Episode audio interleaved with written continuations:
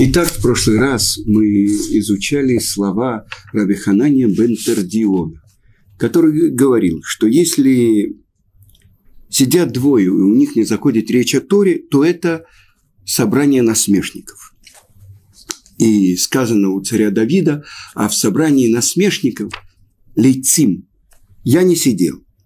Но если говорят они о Торе, то шхина, божественное присутствие – пребывает среди них. И приводятся строчки из пророков, то, что когда говорили боящиеся между собой, боящиеся Творца, внимал Творец и слушан.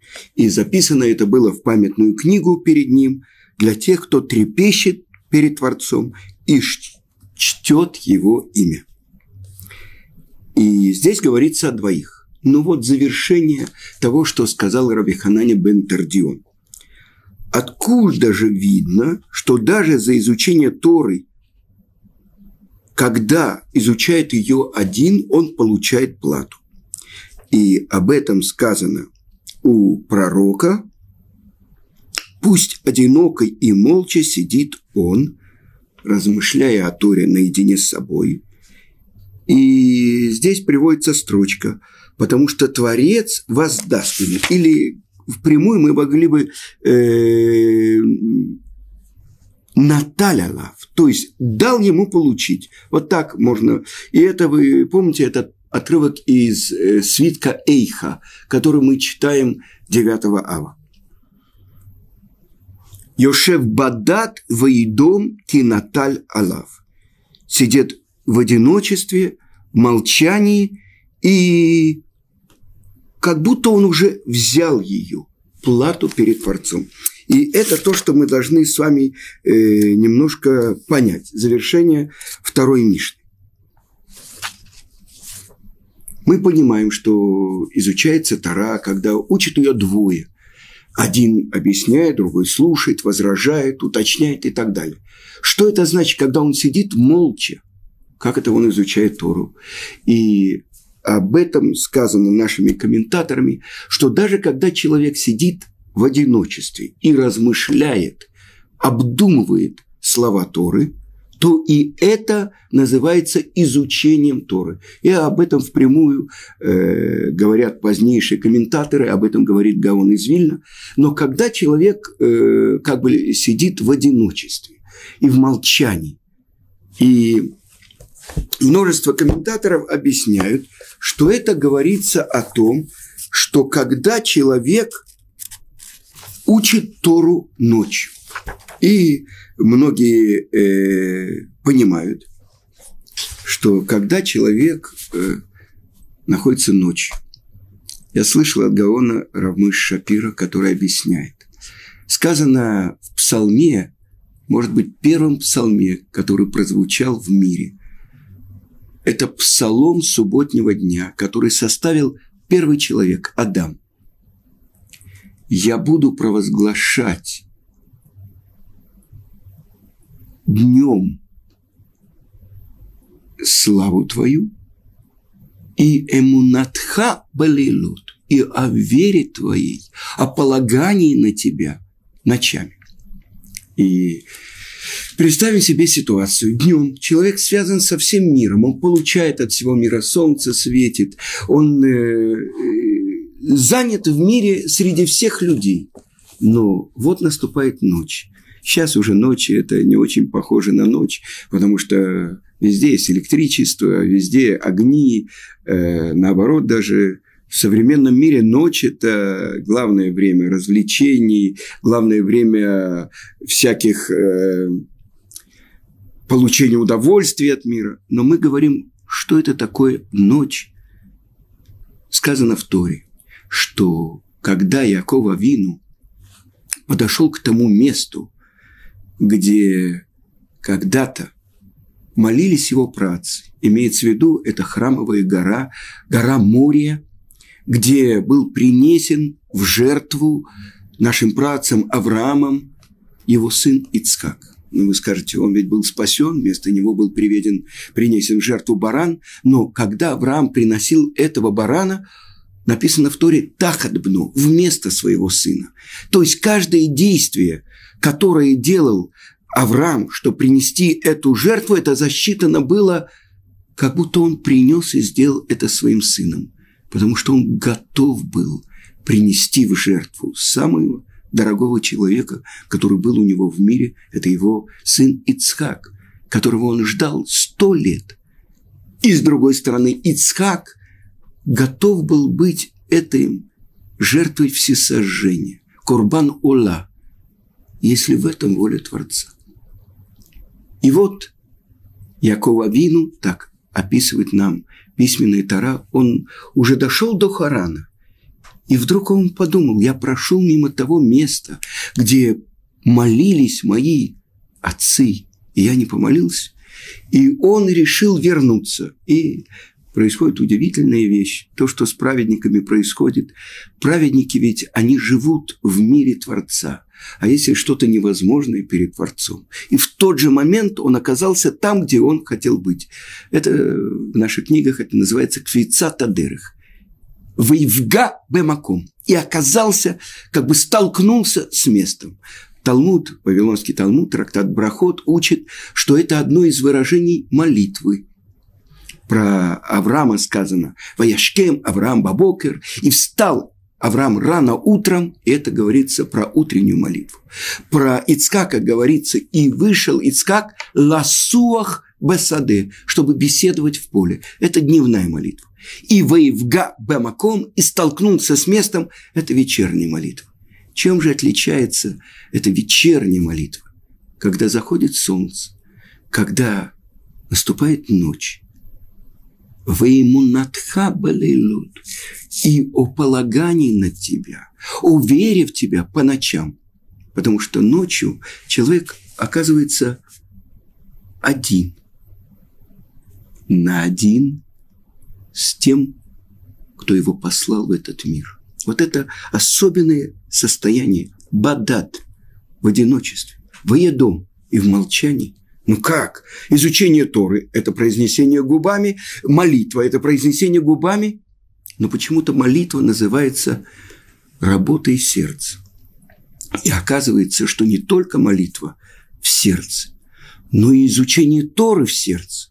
И вот, когда человек завершает рабочий день, солнце заходит на западе, как бы приходит к завершению. И вот человек, что он вынес за целый день? Я приведу вам мидраж, который рассказывает про Раби Акиву. Мы уже говорили про Раби Акиву, который в 40 лет начал изучать Тору. Так вот, страшное испытание, которое выдержал Акива бен Йосеф.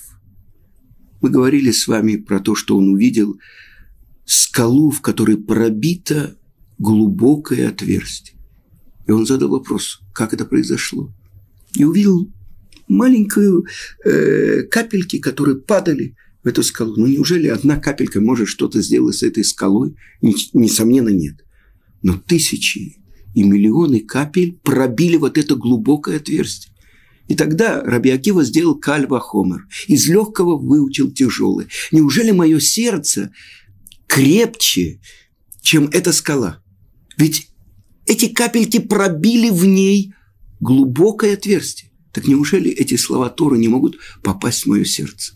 И он вернулся в бейт Мидраш, в дом учения, и продолжил изучать. Но вот так описывает Мидраш, что делал Раби Акива после дня изучения Торы бейт Мидраш. Он возвращался домой и повторял то, что он выучил. И он задавал вопрос, почему здесь сказано так? Но я приведу вам пример. Почему Тара начинается с буквы Бет? Берешит. Почему именно с буквы Бет? Что означает буква Бет? Бет – это два. Решит – это начало. Два начала. Ради двух начал сотворил Творец небо и землю. Как объясняет это первый Раши на Пятикнижии. Что же называется решить началом? Еврейский народ называется началом, и Тара называется началом. Тогда в первой букве уже заключен смысл, ради чего Творец сотворил весь мир. ради того, чтобы еврейский народ реализовал Тору в мире. А что же такое решит, начало? То есть это начало всех начал. Но почему буква «бет», она закрыта с трех сторон, и только с одной стороны открыта? Для того, чтобы мы поняли, это то, что написано в трактате Хагига Вавилонского Талмуда. То, что было до начала мира, то, что будет после завершения мира. Не исследуй. У тебя нет возможности это постичь. Поэтому с трех сторон закрыта буква «бет», чтобы ты понял, с момента сотворения мира, когда реализовался план Творца, который хочет, чтобы мир существовал. Но что такое мир? Олам. На иврите это мир. Но с другой стороны, корень этого слова элем – скрытие. Так мир скрывает кого? Своего Создателя. С другой стороны, благодаря Торе, которая являлась первопричиной или проектом мира, это то, что реализовалось в мире. Я могу исследовать мир после сотворения его, и это одна книга Творца. Другая книга Творца – это сама Тора, которую еврейский народ получил через 2448 лет после сотворения мира. И, наконец-то, история этого особенного народа, который родился у горы Синай. Это третья книга Творца. И вот наш пратец Авраам, первый еврей в мире, он прочитал книгу мира. И из этой книги он открыл того, кто сотворил весь этот мир. Так вот, с трех сторон закрыта буква «бет». С другой стороны, «бет» – что это? Байт, дом. Что это «бен» – сын. Что это «брия» – творение. Тогда тот, кто сотворил творение, называется Боре, Творец. Что он сделал? Бара сотворил. И это все заключено в этой букве Бет.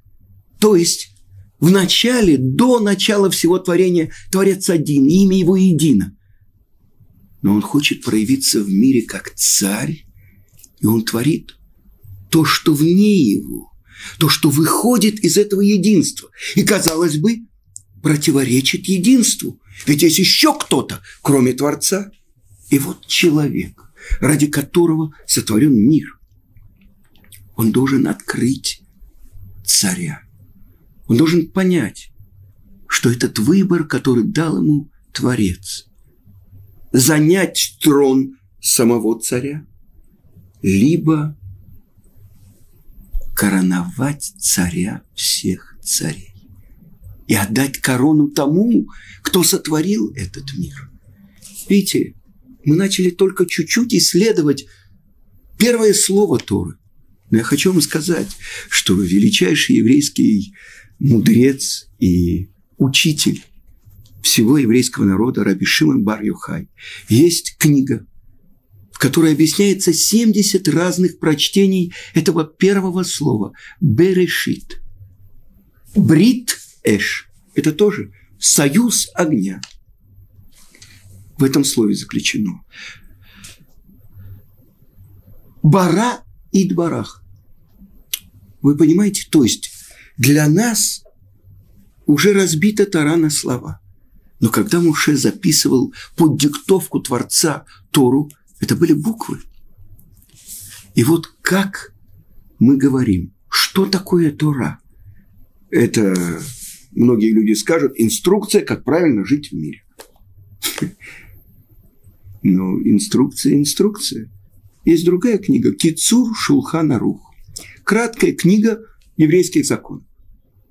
Но Тора – это как бы рассказ о сотворении мира, о жизни наших працев, о том, что еврейский народ спустился в Египет, пережил там изгнание, вышел по слову Творца с великими знамениями и чудесами из Египта, получил Тору у горы Синай и подошел к границе земли Израиля. Это пять книг Туры, которые описывают события от начала сотворения мира и завершаются завершением 40 лет пребывания еврейского народа в пустыне. И что же выходит из всех этих историй? За всеми этими историями из них мы учим то, что называется мицвод. А что такое мицва? Мы могли бы сказать указание, повеление, приказ. Но на иврите приказ – это цав, повеление – это цивуй. А мы получили мицвод, мицва. И объясняет это Рамбам. Это состояние связи с источником. И так у нас есть 613 заповедей, 248 повелительных и 365 запретительных. Откуда они выходят? Из Торы. Кроме этого, есть еще 7 заповедей от мудрецов. И так всего 620. Но вот, что же стоит, ради чего нам исполнять здесь эти заповеди? Чтобы реализовать волю того, кто нас послал в этот мир. Я могу исполнять их, я могу их не исполнять. Это мой выбор. И когда Творец обращается к народам мира и говорит, хотите вы принять Тору? Многие на уроках спрашивают, что это такое? Это что, второго сорта товар, что он обращался к другим народам? Но в этом заключена глубокая тайна. Ведь другие народы что спросили у Творца? Что там написано? И Творец им говорит. Сыновьям Исава он говорит, написано «не убивай». Они говорят, мы не можем. Мы получили благословение от нашего отца Ицкака, твоим мечом будешь жить. Ишмаэлю он говорит, спрашивает Ишмаэль, ну, что там написано? Альтигнов, не воруй. Ну, это я не могу, я написано в Торе, Пере Адам, Ишмаэль – дикий человек. Он живет на перекрестке дорог, его рука на других, все другие руки воюют со всеми. Дикий человек, разбойник. Хорошо? Он обращается к народам, которые происходят от Лота, Муаву и Амону. Что там написано? Не развратничай. Мы не можем, мы происходим от нашего дедушки, который одновременно является нашим отцом. Когда же Творец обращается к еврейскому народу и спрашивает через Моше, вы хотите принять Тору? Что отвечает еврейский народ? Что бы ты нам ни дал, мы готовы исполнять. Насы. А потом будем слушать, будем учить. Нишма.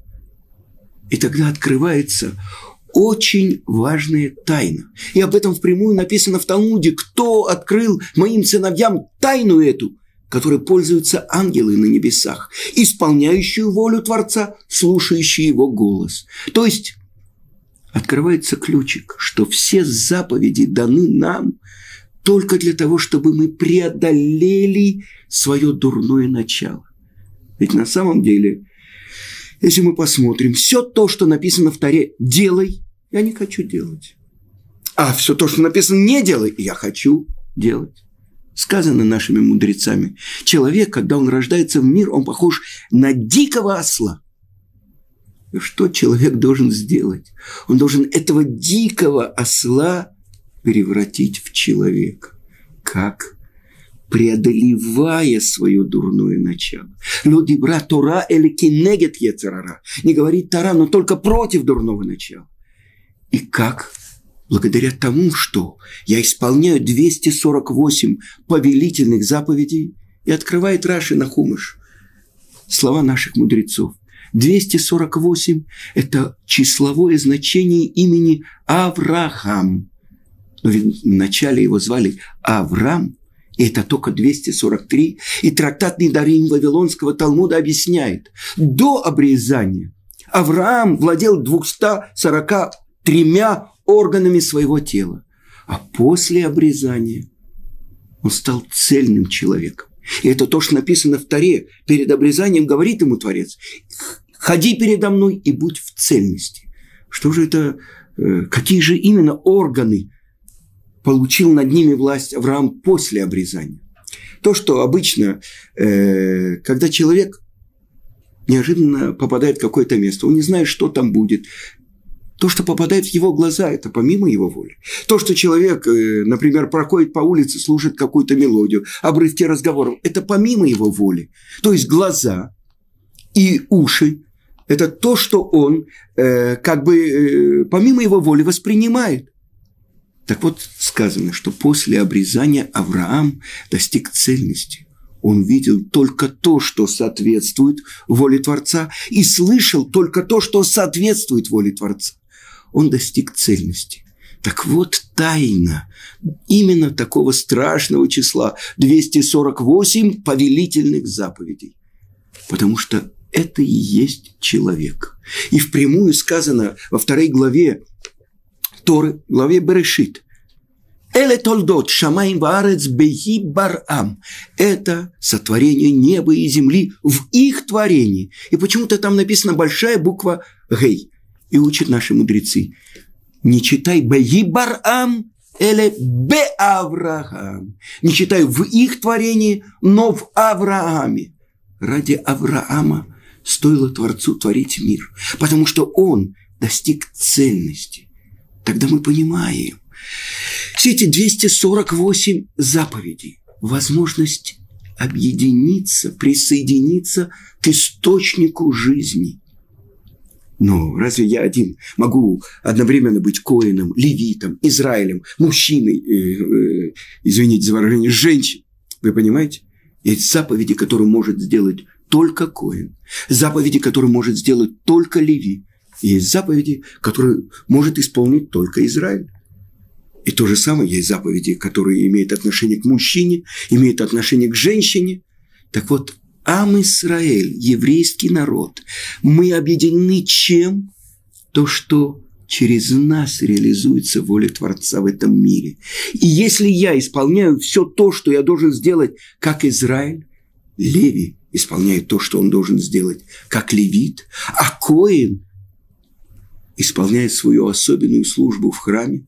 Мужчины остаются мужчинами, женщины остаются женщинами, и исполняют то, что может делать только мужчина или только женщина. Благодаря этому весь еврейский народ получает цельность. А что это цельность? Открывает нам Талмуд, трактат Макот, что оказывается у человека есть ровно 248 органов тела. И тогда оказывается, чтобы оживить эти 248 органов тела, мне нужно 248 мицвод. То есть связь с источником жизни, которая оживляет.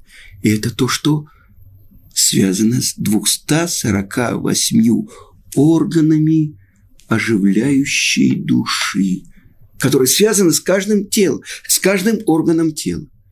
А с другой стороны, тот, кто правильно произносит дважды в день утром и вечером, когда только начинается свет, когда ночь меняется на день, и когда день зах... солнце заходит, день завершается и начинается ночь, он произносит три отрывка шма. Написано так в Шулхана руки, что три отрывка шма вместе это ровно 245 слов. А если мы слышим еще три слова от посланника общины, это будет 248. А когда человек наедине произносит шма, тогда он до этого должен произнести три слова. Кель Мелех Нейман. Я измененно произнес первое слово, потому что это имя Творца. Алиф и Ламет – это имя Творца, источник сил. Кель если я бы не сказал «к», я бы сказал по-другому, но это имя Творца, поэтому я измененно произношу. Мелех – царь, Нейман – верный. И тогда вместе это получается ровно 248 заповедей. Поэтому такая важность у этой заповеди произнесения шма утром и вечером. Вернее, написано вечером и утром, потому что у нас день начинается с вечера. А что же такое 365 заповедей запретительных? Чтоб ты не сошел своего пути, чтоб ты не сбился на чужую дорогу каждый день – это как запрет. Представьте себе, так объясняет Раф ученик великого Ария Кодыша Равхайм Виталь, что представьте себе, от одного органа к другому по телу человека, по жилам, венам и так далее, течет особенная э, кровь или лимфа и так далее. А если в каком-то из капилляров есть маленький тромб, тогда какой-то орган не получает питание от э, сердца, которое разгоняет всю кровь и так далее. Так это запретительная заповедь. Не ходи на чужие пути, как э, заповедь не делания летасы, а впрямую запрет асур. И только в святом языке заключенный асир и асур запрет.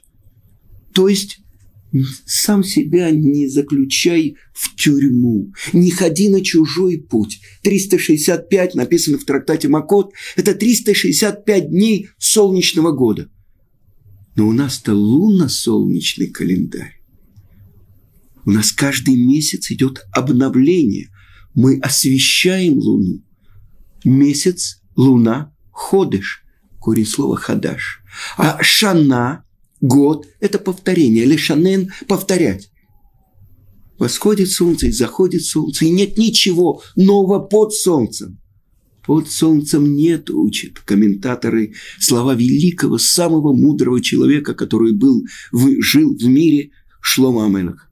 Под солнцем нет, но до солнца есть. Потому что сказано в Святой книге Зор, смотрел Творец в Тору и творил мир. Значит, Тора до сотворения мира. И вот это даже когда один человек сидит и размышляет о Торе, этим он реализует волю Творца в мире. Ведь он соединяет себя с источником, который выше, то есть источником сотворения мира. И вы понимаете? И тогда сказано, что Творец дает ему, он получает плату, как тот, кто реализует весь мир. Даже если бы не было никого в мире, но вот этот человек реализовывал, то есть думая, обдумывая Тору, под, соединяясь с самым высшим источником, с самим Творцом, с тем, кто дал ему Тору, который является самым большим соединяющим его с источником его души, которая пришла в этот мир. На этом я завершаю. Всего хорошего. До следующего урока, на котором мы начнем учить третью Мишну второй главы.